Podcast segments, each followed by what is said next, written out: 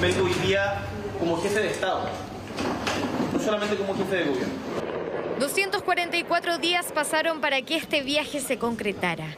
El presidente Gabriel Boric, bajo un amplio contingente policial, llegó a la región de la Araucanía para presentar un plan de seguridad, inversión y reparación a las víctimas en esta zona. Tuvimos que eh, tomar la decisión de venir a a buscar eh, un hospedaje en, Temuco, ya que ya estaban comenzando los ataques.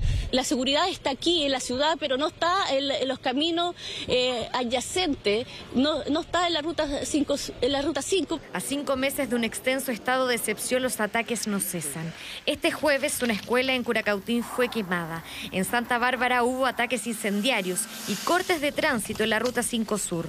No solo esto marcó la visita del jefe de Estado, sino también las amenazas de la llamando a sabotear la gira. ¿Sabe lo que me recuerda la quema de la escuela? Me recuerda a cuando en la década de 1930 los nazis quemaban sinagogas. Me recuerda cuando en septiembre, octubre de 1973 la dictadura militar quemaba libros en la Plaza San Borja. Son unos cobardes. Y los vamos a perseguir con todo el peso de la ley. La región de la Araucanía, una de las zonas más afectadas por la violencia.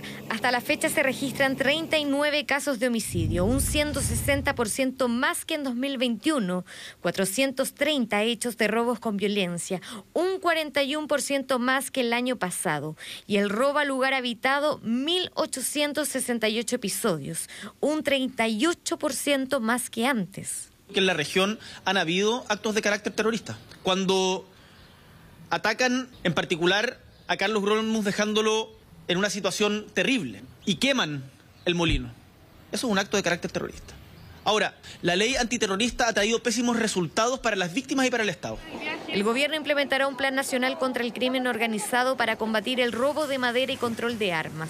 La delegación presidencial y las policías dispondrán de una brigada de televigilancia en Temuco, Río Bueno y el tramo de Coyipulli con la instalación de 67 puntos de cámaras, luminarias dobles y lectores de placa de patentes en peajes. El conjunto de medidas anunciadas por el presidente dice en relación con un plan de delincuencia común, no con una estrategia persecutoria para desarticular las orgánicas radicalizadas y terroristas que atemorizan día a día a familias mapuche y no mapuche en la macrozona sur.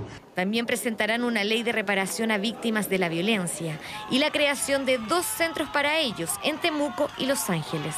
El presidente ha decidido movilizarse en helicóptero en la Araucanía. En ninguna de esas comunas hay niveles de violencia rural como, como lo hay en Lumaco, como lo hay en Ercilla, como lo hay en Victoria, como, como lo hay en, en Coyipulli. El hecho de que el presidente Boric haya reconocido que existe terrorismo en la Araucanía marca un antes y un después. hay que tener cuidado a la hora de comparar conceptos. Cuando existen atentados incendiarios en Santiago, nadie los compara con el régimen nazi. Su primer paso por Temuco y Angol, reunión con autoridades, víctimas de la violencia y representantes del pueblo mapuche que se extenderán este viernes en una zona que exige seguridad para sus habitantes.